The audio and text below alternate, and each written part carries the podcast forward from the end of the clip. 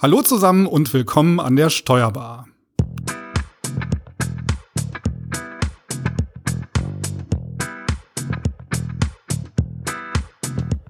Wir möchten heute über das Thema der Doppelbesteuerung der Renten sprechen. Virtuell gegenüber sitzt mir hier im Studio noch meine Kollegin Franziska Boyong. Hallo Franzi. Hallo Frank. Und heute haben wir zwei Experten zugeschaltet, die wir euch gleich noch ausführlicher vorstellen. Mein Name ist Frank Hüsken. Die heutige Folge der Steuerbar wird präsentiert von EY. EY ist Deutschlands führende Steuerberatung und bietet euch ein ideales Karriereumfeld mit Team Spirit, neuesten Technologien und einer Vielzahl an Mandanten. Entdeckt eure vielfältigen Perspektiven bei EY auf de.ey.com slash karriere slash tax. Den Link haben wir euch natürlich in den Show Notes verlinkt. Okay, nun zum Thema und damit zu dir, Franzi. Hol uns doch bitte einmal ab, worüber sprechen wir denn genau in der heutigen Folge? Ja, sehr gerne. Heute äh, sprechen wir mit unseren beiden Gästen über ein hochaktuelles und auch ein sehr spannendes Thema, wie ich finde, das ähm, im Endeffekt auch Millionen Deutsche betreffen könnte. Wie eben gehört, geht es um die mögliche Doppelbesteuerung der Renten. Und da wird mit Spannung eben auch ein Urteil des Bundesfinanzhofs erwartet, und zwar noch im Mai. Gleich mit nach der Vorstellung der Gäste möchten wir dann auch direkt ins Thema einsteigen und unsere Experten dann zunächst auch bitten, uns nochmal kurz zu erklären, worum es genau geht. Genau, und wir freuen uns sehr über unsere heutigen Gäste, die wirklich ganz nah am Thema sind. Zum einen ist dies Heinrich Braun. Ähm, Herr Braun ist Steuerberater und Diplomkaufmann und hat eine eigene Kanzlei in Mannheim. Er ist spezialisiert auf steuerliches Verfahrensrecht und Finanzgerichtsverfahren. Und er vertritt mehrere Rentner, die gegen die Doppelbesteuerung der Renten klagen. Hallo, Herr Braun. Hallo, Herr Jüsken. Guten Tag. Ja, außerdem ist uns Dr. Klaus Schindler zugeschaltet. Herr Dr. Schindler hat Mathematik und Physik studiert und in der Quantenphysik promoviert. Er lehrte von 1982 bis 2018 an der Rechts- und Wirtschaftswissenschaftlichen Fakultät der Universität des Saarlandes und er hat errechnet, dass es tatsächlich zu einer Doppelbesteuerung kommt. Hallo, Herr Dr. Schindler. Hallo, Herr Hüsken. Ja, wie oben angesprochen, dann kommen wir direkt kurz zur ersten Frage. Wieso äh, gehen Sie denn davon aus, dass es äh, zu einer doppelten Besteuerung bei den Renten kommt? Vielleicht, um nochmal so ins Thema zu kommen, als erste Frage. Ja, äh, also ich weiß nicht, wer angesprochen ist, aber ich fühle mich mal angesprochen, ja, weil, gerne. Ich, weil ich formal für die ähm, Mathematik zuständig bin. Ähm, es ist so äh, eine etwas längere Geschichte, kann man sagen. Herr Braun ist ja ein ehemaliger Student von mir, genauer, er ist Student erster Stunde. Und ähm, er hatte mich vor, wie lange ist das jetzt her, Heinrich? Ich glaube, äh, anderthalb Jahren äh, hat er mich angemeldet und hat gefragt, lapidar, ob ich denn überhaupt noch lebe. Und äh, ähm, ich dachte ja, habe kurz zurückgeschrieben, habe dann äh, mitgekriegt, dass er Steuerberater ist und äh, habe dann äh, eigentlich sehr schnell mit ihm telefoniert, habe dann nebenbei gesagt, ja, ich bin ja als, äh, als äh, Handwerkersohn, ähm, wollte ich ja eigentlich irgendwie mal gegen die Besteuerung der Rente vorgehen, so wie sie jetzt läuft. Und äh, Heinrich Braun sagte, äh, ja, das ist klasse, ich suche jemanden, der die Mathematik mit mir macht. Perfekt. dann haben wir gewissermaßen einen Vertrag geschlossen, der sagte, wir verzichten beide ähm, auf, äh, auf die ähm, auf, auf das Geld, für, auf die, äh, wir wollen uns nicht die Kosten bezahlen lassen, sondern wir machen das äh, eigenständig und äh, verlangen keine Gebühr. Und so kam dann diese Arbeit zustande. Wir haben uns dann ähm, längere Zeit mal zusammengesetzt und haben dann so einen, äh, den ersten Rentner, haben wir, ich glaube, wochenlang haben wir den analysiert. Und so äh, sind wir dann eigentlich äh, zusammengekommen und ich habe dann so die ersten Rechnungen angestellt. Mhm. Den ersten Artikel haben wir ja dann auch im NBB veröffentlicht und der scheint ziemlich eingeschlagen zu sein. Ja, ich drück's mal so aus. Ja. Also es war in dem Sinne war es eine ganz lustige Geschichte, wie das überhaupt gekommen ist. Für drei von vier Rentenbeziehern wird das neue Recht ohne steuerliche Auswirkungen sein. Das sagte ja vor ziemlich genau 17 Jahren der damalige Finanzminister Hans Eichel im Bundestag.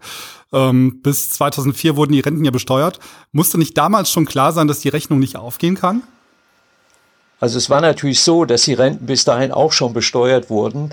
Ähm, es wurde immer, äh, kurioserweise ist das immer behauptet worden, dass die Rentner nicht besteuert werden würden. Aber es gab schon eine sogenannte Ertragsanteilsbesteuerung. Die Darstellung äh, war, glaube ich, die, dass es hieß, äh, die Rentner schneiden in Zukunft besser ab als vorher. Also die Besteuerung wird geringer ausfallen als früher.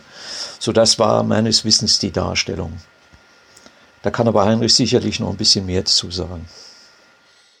Also es konnte man ja nicht absehen äh, vor 17, 18 Jahren, wie dieses System äh, am Ende aufgestellt wird. Also Hans Eichel hat er sicherlich etwas ins Blaue gemutmaßt, als er das sagte, ähm, dass es jetzt so lange dauert, dass man sich mit der Doppelbesteuerung beschäftigt. Das zeigt auch, dass die Vorschriften dazu so komplex sind, dass man sie in ihrem Wirkungszusammenhang äh, nicht schnell durchschauen mhm. kann. Was mich als Laien mal interessieren würde, wäre, wie es diese aktuelle Regelung, wie sie jetzt eben ist, wie konnte es die denn überhaupt ins Gesetz schaffen? Wenn es jetzt diese große Debatte darum gibt, ähm, äh, ist, liegt da nicht eine Doppelbesteuerung vor, wie konnte es denn überhaupt so weit kommen? Na, das Bundesverfassungsgericht hat dem Gesetzgeber eine Frist gesetzt und ähm, dann wird natürlich ein Regelung, ein Regelungskonvust, ein, ein Komplex wird von der Bürokratie ausgearbeitet und dann dem Bundestag vorgelegt. Ich kann mir nicht vorstellen, dass Bundestagsabgeordnete überhaupt in der Lage sind, das zu durchschauen, sondern die müssen dann der Verwaltung, die das ausarbeitet, dem Bundesfinanzministerium blind vertrauen und dann wird so eine Sache abgenickt. Okay. Mhm. Was war denn der Auslöser für die aktuelle Debatte um die Doppelbesteuerung? Gab es da eine Rentnerin oder eine, einen Rentner, der Einspruch erhoben hat? Es gibt mehrere Rentner, die immer dagegen vorgehen wollen. Ähm, es gibt einen, äh, einen Freiberufler aus Nordhessen, der schon 13 Jahre klagt und es gibt auch einen Steuerberater aus dem äh, Bereich Baden, also Nähe von Stuttgart, äh, der auch schon 12, 13 Jahre unterwegs ist und diese Verfahren sind aber mehrfach ähm, zurückverwiesen worden wegen fehlender Tatsachengrundlage. Und deswegen ist jetzt im Augenblick, ähm, in einer Woche stehen ja die Verhandlungen an.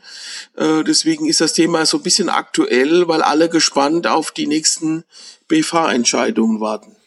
Mhm. Äh, Sie haben es jetzt gerade schon kurz gesagt. Wie ist denn jetzt der aktuelle Stand? Was ist so bislang passiert und wann wird jetzt genau ein Urteil erwartet? Können Sie dazu was sagen?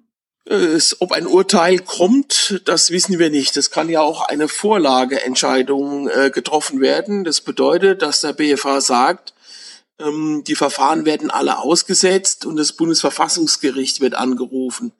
Also falls der BFH eine Doppelbesteuerung erkennt, äh, wird jetzt kein Urteil kommen, sondern einfach nur eine Anfrage oder was heißt nur eine Anfrage, eine Anfrage ans Verfassungsgericht, ob ähm, die, äh, die entsprechende Rechtsnorm, der Paragraph 22 Einkommensteuergesetz mit dem mit der Verfassung in Einklang zu bringen ist wenn ein Urteil kommt, äh, was, was wir nicht wünschen, dann wäre es ein abweisendes Urteil nächste Woche. Mhm. Wer ist denn genau von der Doppelbesteuerung betroffen? Gilt das nur für gesetzlich versicherte Rentner oder sind doch andere Gruppen betroffen? Im Grunde sind es nur gesetzliche Renten, wo, wobei da auch Versorgungswerke dazu gehören.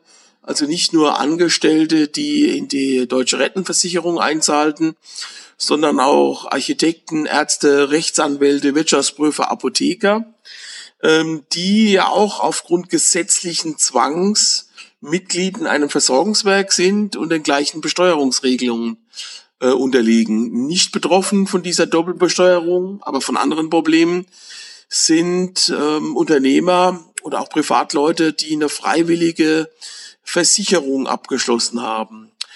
Allerdings freiwillig ja auch ist die sogenannte Rürup-Rente, die nach dem Erfinder ähm, dieses Systems benannt wurde.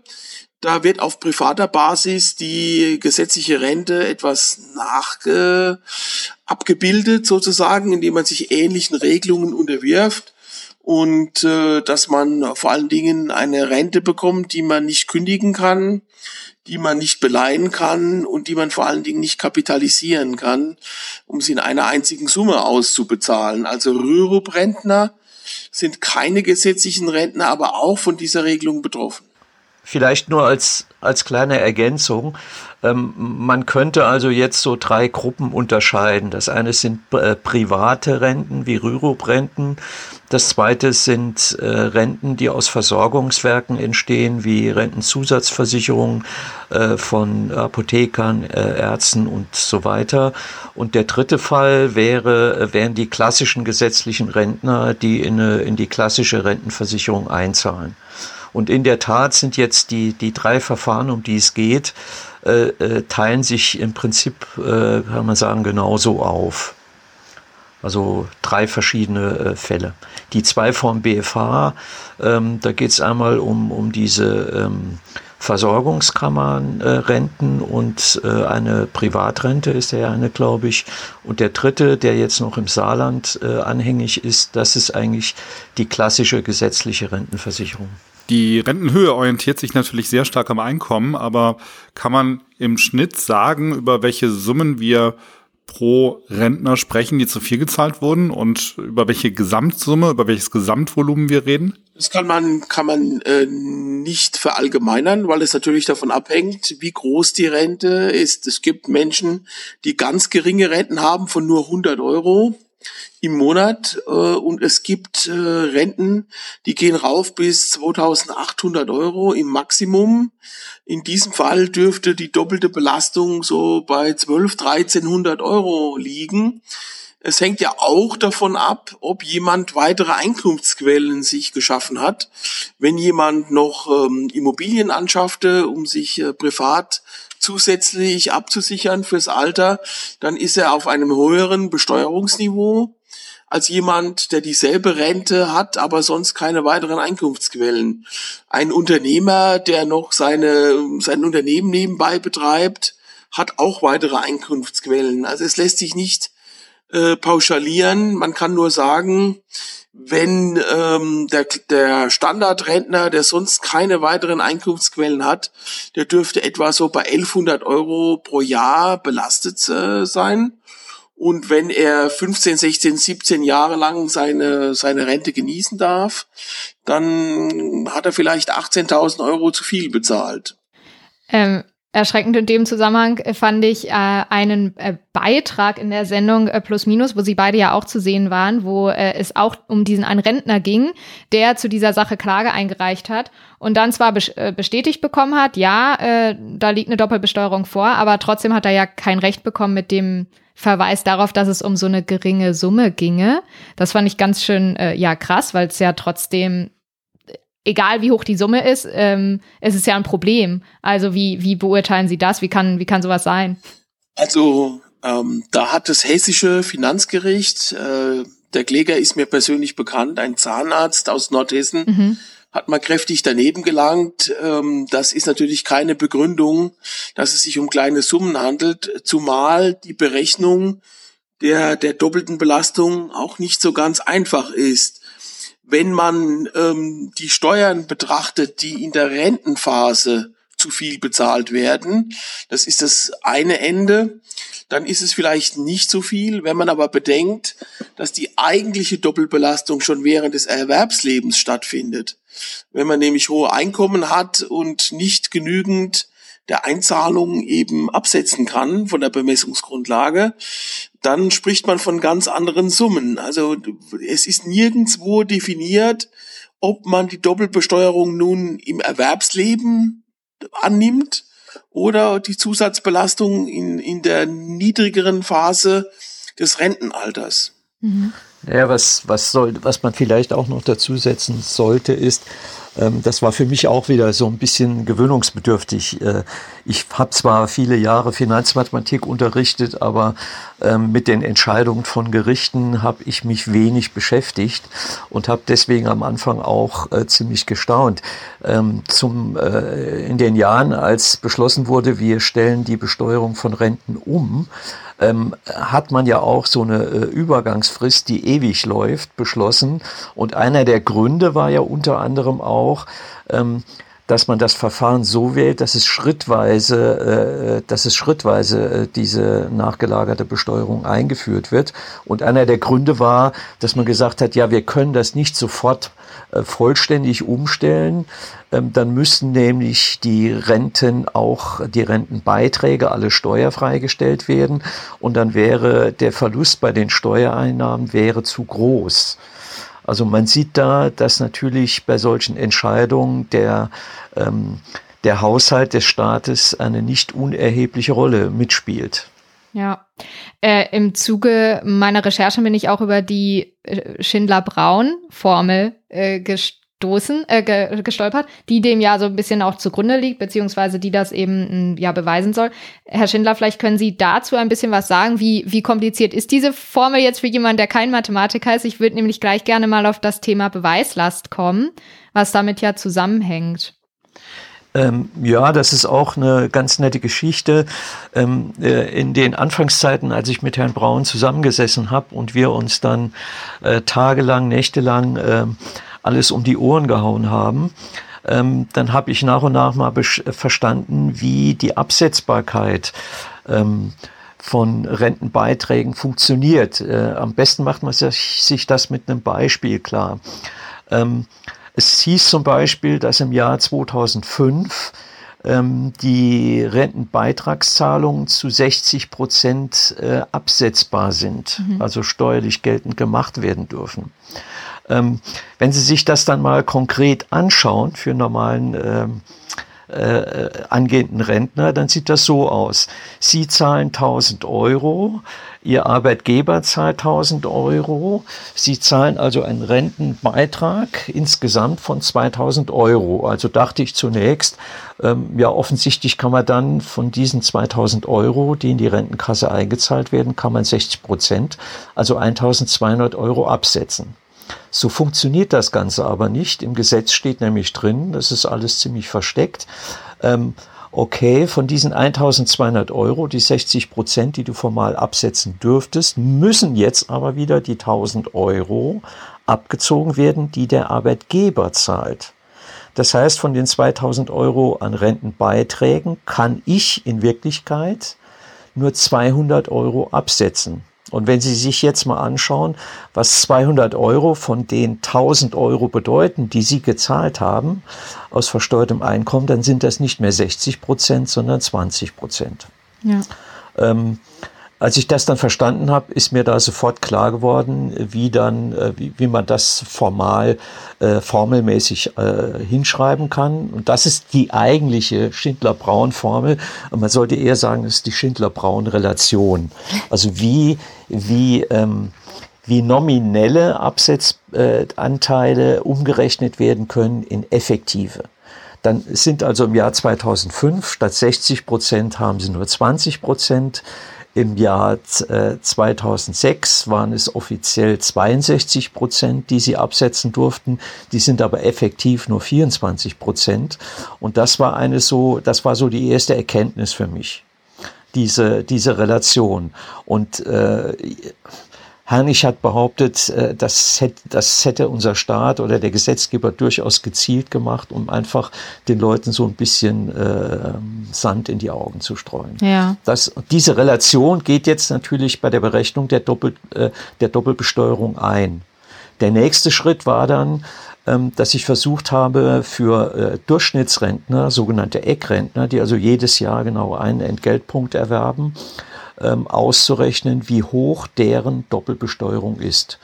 Und da setzt man diese Relation ein, summiert über alle Beitragsjahre auf, rechnet sich aus, was müssen die an Steuern zahlen, was haben sie versteuert. Und so entsteht dann noch eine zweite Summenformel. Die ist allerdings schon ein bisschen heftiger, sage ich mal so. Ich verstehe, dass, dass man mit dieser Formel etwas Schwierigkeiten hat. Ähm, ich versuche es viel kürzer darzustellen wenn man sich das Gesetz anguckt, hat man den Eindruck, die Einzahlungen, also Sonderausgaben, die sind immer höher absetzbar als der Besteuerungsanteil. Also am Anfang 60 Prozent, 62, 64, 66 und die Besteuerungsanteil der, der Rente, der würde darunter liegen. Und da bekommt man den Eindruck vermittelt, ähm, dass der Rentner einen Vorteil hat. In Wahrheit gibt es eine zweite Vorschrift, die diese Abzugsfähigkeit der Einzahlung nochmal wegkürzt. Und dadurch liegt die Abzugsfähigkeit äh, der Sonderausgaben eben doch deutlich unter den, der Besteuerung der Rentenanteile. Und die Schindler-Braun-Relation, die setzt das ins richtige Licht. Die rechnet sozusagen diesen mathematischen Fehler, der einem vorgegaukelt wird durch die Steuerrecht, rechnet das in effektive absetzbare Beiträge um. Und dadurch hat man dann, ähm, wenn man das optisch sich in Kurven darstellt, sieht man, dass die Abzugsfähigkeit eben doch unterhalb äh, der Besteuerungsanteile liegt, die steuerfrei gestellt werden. Und da hat der Gesetzgeber die Bürger durch einen kleinen mathematischen Trick aufs Glatteis geführt. Mhm. Marketing nennt sich das. das ist Gesetzmarketing, so wie auch ähm, Zuschläge zur Steuersolidaritätszuschlag heißen und nicht etwa ähm, Reichskriegszuschlagsteuer, so hieß dieser Zuschlag auch mal in den 40er Jahren. Also es ist auch im Steuerrecht gibt es Begrifflichkeiten, um dem Bürger das, das Bezahlen oder Steuerzahlen irgendwie schmackhafter zu machen. Man tut's ja für die Solidarität zum Beispiel. Gibt es denn schon Rückmeldungen, wie die Finanzämter auf die Einspruchsflut reagieren? Da wird ja gerade einiges auf die Finanzämter einprasseln. Ähm, stimmen die sich ab oder sind die Reaktionen unterschiedlich?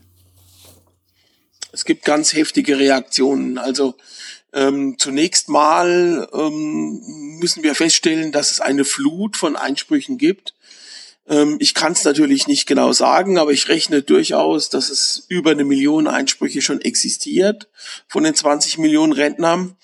Und äh, deswegen haben sich die ähm, Bundesländer in einer Konferenz vor einem guten Jahr zusammengeschlossen, zu entscheiden, wie gehen wir denn jetzt mit dieser Einspruchsflut um? Und im Allgemeinen ist die Reaktion so, dass man ähm, den Rentnern die Einsprüche versucht abzuwehren oder die Rentner sogar versucht zu überreden, diese Einsprüche zurückzunehmen, äh, indem man ihnen eine schier unlösbare Aufgabe gibt, nämlich die Doppelbesteuerung auszurechnen. Also eine typische Reaktion, die bundesweit koordiniert äh, sein scheint, zu sein scheint, ist es, dass der Rentner gesagt bekommt, dann legst du mal deine von 40 Jahren deine letzten Steuerbescheide vor und rechnest uns mal aus, wie hoch deine Doppelbesteuerung ist. Und wenn du das nicht kannst, dann nimmst du bitte den Einspruch zurück, lieber Rentner. Und an dieser Hürde scheitern ganz viele alte Menschen, alte Bürger und nehmen natürlich vor lauter Verzweiflung den Einspruch zurück wobei das, die richtige Reaktion eigentlich das Ruhen des Verfahrens wären, wäre, weil ja Musterverfahren beim äh, Bundesfinanzhof anhängig sind. Aber die Finanzämter versuchen, die Leute vom, auch vom Ruhen abzubringen. Und da kriegt man kräftig zugesetzt. Da sind wir eben beim Thema Beweislast, was ich vorhin äh, ansprach, dass das jetzt äh, ja den, äh, wie Sie gerade sagten, den Rentnern zugemutet werden soll, das selbst zu beweisen, was ja schon eine heftige Aufgabe ist. Ähm, wie sieht's da aus? Wie, wie ist Ihre Empfehlung? Also ich denke mal, Einspruch auf jeden Fall trotzdem nicht zurückziehen, oder? Sondern eben standhaft bleiben. Auf gar keinen Fall den Einspruch zurücknehmen und möglichst Standard, äh, standhaft bleiben. Das Schlimmste, was einem passieren kann, ist, dass man in die Klage abgedrängt wird aber man muss ja auch nicht klagen. Würde man den Einspruch zurücknehmen, dann wäre man an demselben Punkt. Also im Grunde kann einem nichts passieren. Im Gegenteil, wenn man freiwillig zurücknimmt, verzichtet man auf seine Rechte. Um, man soll standhaft bleiben. Die Behörden müssen eigentlich das, den Einspruch ruhen lassen. Und wenn man ein bisschen hartnäckig ist, dann klappt es auch in 80 bis 90 Prozent der Fälle. Mir sind jetzt nur wenige Verfahren bekannt, ähm, wo die Finanzämter wirklich ältere Menschen hier in die Klage abdrängen und die dann halt frustriert aufgeben. Sie haben ja eben schon das, ähm, das eine Musterverfahren erklärt. Da ging es, glaube ich, um die Rentenversicherung des Zahnarztes. Das hatten wir eben schon mal kurz gestreift. Es gibt ja im Moment noch ein Musterverfahren zur Doppelbesteuerung der Renten, auch vor dem FG Saarland mit dem Aktenzeichen 3 V 10 23 21. Was unterscheidet diese Verfahren von dem Musterverfahren ähm, davor? Der Saarländer ähm, ist der, der Musterkläger schlechthin, weil er im Gegensatz zu den beiden Verfahren, die nächste Woche entschieden werden, keine, ähm, er bekam Zuschüsse und die, die jetzt anhängigen Verfahren, das sind Freiberufler, die bekamen keine steuerfreien Arbeitgeberzuschüsse, die mussten beide selbst bezahlen und deswegen kann der saarländische Fall eigentlich bundesweit als der Musterfall schlechthin gelten, weil sich auch dann eine Doppelbesteuerung zeigt, wenn ich über mein ganzes Berufsleben, in dem Fall sind es 36 Jahre, einen, einen Zuschuss bekomme, der nie versteuert wurde.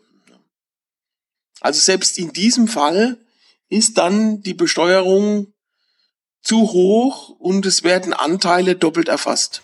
Also gerade gerade bei dem saarländischen Fall kann man sagen, ähm, da zeigt sich die ganze Problematik äh, dieser Rentenbesteuerung.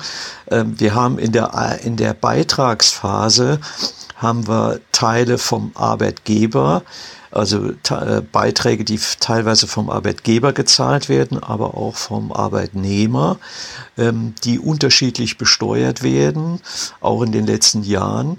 Und das Ganze geht dann einher mit einer zunehmenden B-Steuerung äh, in der ähm, Rentenbezugsphase. Und das alles zu koordinieren bzw. koordiniert zu berechnen, ist halt jetzt nicht ganz trivial, sagen wir es mal so. Mhm. Was sollten denn jetzt Betroffene tun, beziehungsweise Personen, die vermuten, dass bei ihnen äh, eine Doppelbesteuerung vorliegen könnte? Sollten die Hilfe beim Steuerberater suchen? Sollten sie einfach mal trotzdem jetzt schon mal äh, Einspruch äh, einlegen? Oder was, was wäre jetzt das, das Beste? Ein Einspruch muss auf jeden Fall eingelegt werden. Dabei ist es egal, ob das der Steuerberater macht oder ob es der Bürger selbst tut. Natürlich, mhm. wenn ich beim Steuerberater bin, dann muss ich auch ein kleines Honorar bezahlen für den Einspruch. Ähm, vielleicht ist der eine oder andere auch nicht in der Lage, sich mit den Formalien da auseinanderzusetzen. Auf jeden Fall äh, gibt es nur die Möglichkeit, Einspruch und Ruhen zu beantragen. Anders kann man von einem positiven Urteil nicht profitieren. Mhm. Ähm, haben Sie schon eine Tendenz, wie die Sache ausgehen wird? Was, was erwarten Sie, was jetzt in den nächsten Wochen passiert? Und äh, Anschlussfrage dann noch, wenn das Ganze jetzt zugunsten der Rentner ausgehen sollte, äh, was passiert dann als nächstes?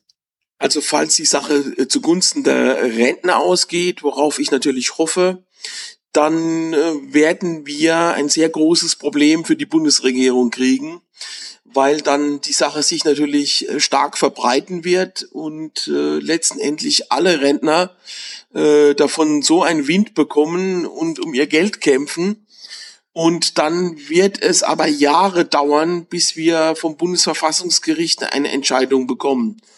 Und so lange müssen sehr viele Bürger Einsprüche einlegen, jedes Jahr gegen jeden Steuerbescheid. Wenn es allerdings abgelehnt wird, was natürlich auch ähm, deswegen zu befürchten ist, weil die beiden jetzigen Kläger nicht unbedingt mustergültig sind für, für die bundesweite Landschaft, ähm, dann ähm, ändert sich auch noch nicht allzu viel, weil ja das saarländische Musterverfahren dann weiterläuft und es auf anderen, anderen rechtlichen Argumenten auch basiert und letztendlich auch auf einer ganz anderen Mathematik, nämlich die von Dr. Schindler. Die, ähm, die Darlegung der Doppelbesteuerung, da gibt's zwei Methoden und wir haben eine eigene Methodik entwickelt, ähm, ein sogenanntes Äquivalenzmodell. Und wenn also eine Ablehnung kommt nächste Woche, dann werden die Bürger versuchen, auf diesem mathematischen Modell von Dr. Schindler weiter zu argumentieren und sich anhängen. Also es wird sich, glaube ich, wenn man so zusammenfasst, äh, zunächst mal nicht viel ändern. Im Falle einer Ablehnung ist auch nicht unwahrscheinlich, dass einer der beiden Musterkläger selbst äh, Verfassungsbeschwerde einlegt. Das denke ich, die beiden haben so lange ums Recht gekämpft, ähm, dass mhm. dann, ähm, wenn, der, wenn der BFH nicht selbst vorlegt, ähm, einer von den beiden ist Steuerberater, Wirtschaftsprüfer, dass er eben selbst den Weg nach Karlsruhe sucht. Also ich glaube, wir haben noch sehr lange an diesem Thema. Ja, so oder so ein äh, langer Weg, wie ich das so raushöre, ne? Ich fürchte ja. ja. Was man ja auch bedenken muss, ist, dass viele Rentnerinnen und Rentner möglicherweise gar nicht mehr in den Genuss der zu viel gezahlten Steuern kommen, denn ihnen läuft ja im wahrsten Sinne des Wortes die Zeit davon. Also nicht wenige BFH-Urteile fangen mittlerweile mit dem Satz an, der verstorbene Kläger war von Beruf. Der mittlerweile verstorbene Kläger. Also es ist sehr makaber, dass die Rechtsprechung so lange dauert, ähm, dass das Recht zu Lebzeiten nicht mehr gefunden werden kann. Und es bedeutet aber, dass die Erben können da weiterklagen. Das bedeutet also, äh, wenn ein älterer Herr, eine ältere Dame ähm, hier schon einige Jahre das Recht äh, gesucht hat und verstirbt, was leider zu befürchten ist, dann können die Erben diesen Prozess durchaus weiterführen. Ja. Ähm, das ist bedauerlich, dass es so lange dauert. Ähm, es wäre vernünftiger unter uns gesagt, dass das ähm, der Bundestag nicht auf die Richter in Karlsruhe hofft, sondern selbst Vernunft annimmt und eine Rechtsänderung herbeiführt. Das kann allerdings nur durch politischen Druck geschehen. Wir sehen ja immer wieder, äh, dass die Verwaltung halsstarrig und uneinsichtig bleibt. Und wenn sie sich dann irgendwie durchsetzen, weil vielleicht das Gesetz gerade noch verfassungsgemäß ist, dann bedeutet es aber eben noch lange nicht, dass das Gesetz richtig ist oder vernünftig ist. Und im Grunde wäre hier längst ähm, der Bundestag gefragt, Abhilfe zu schaffen äh, und nicht auf irgendwelche Karlsruher Richter zu warten. Ja. Herr Schindler, Sie wollten gerade noch was sagen, ja? Ja, ähm, äh, in dem Zusammenhang sollte man dann vielleicht auch noch sehen, dass da äh, für den Bundeshaushalt natürlich auch eine äh, riesige Kostenlawine äh, zurollen kann. Denn äh, wenn da für unseren Staat eine negative Entscheidung getroffen wird, ähm, dann heißt das ja Rückzahlung ähm, in Milliardenhöhe. Das dürfte schon in mehrere hundert Milliarden unter Umständen dann gehen, je nachdem, wie lange das dauert, bis da eine Entscheidung ja, fällt. Das stimmt. Ja, für uns bedeutet das, es bleibt spannend und wir schauen natürlich ganz genau hin, was der BFH dort für eine Entscheidung trifft. Franzi, du hast, glaube ich, noch einige spannende Literaturtipps für uns. Genau, äh, beziehungsweise man wird es dann auch auf den äh, äh NWB-Seiten ja auch spätestens erfahren. Äh, ich wollte einmal auf das Kanzleipaket NWB Pro nochmal äh, verweisen, ähm, das auch unter anderem die Zeitschrift NWB enthält mit vielen Artikeln zum Thema. Auch in der Datenbank und auf nwb.de findet man sehr viel zum Thema, auch ja von Ihnen beiden, äh, Herr Braun, Herr Schindler, Sie tauchen da häufig auf. Da möchte ich einmal gern darauf hinweisen, wen äh, das Thema näher interessiert der ist auf jeden Fall bei uns gut versorgt. Genau. Und damit sind wir dann auch am Ende der heutigen Sendung angekommen und bedanken uns bei unseren Gästen fürs Mitmachen und bei euch fürs Zuhören. Wenn es euch gefallen hat, dann gilt wie immer, wir freuen uns über Sternchen im Podcast-Player, bei YouTube oder wo auch immer ihr uns zuhört. Und natürlich auch auf Kommentare oder auf Fragen aller Art. Schreibt uns einfach an podcast.nwb.de. Die heutige Folge der Steuerbar wurde präsentiert von EY. Entdeckt jetzt eure vielfältigen Karrierechancen beim deutschen Marktführer in der Steuerberatung. Bei EY gelangen Steuertalente ans Steuer. de.ey.com slash karriere slash tax.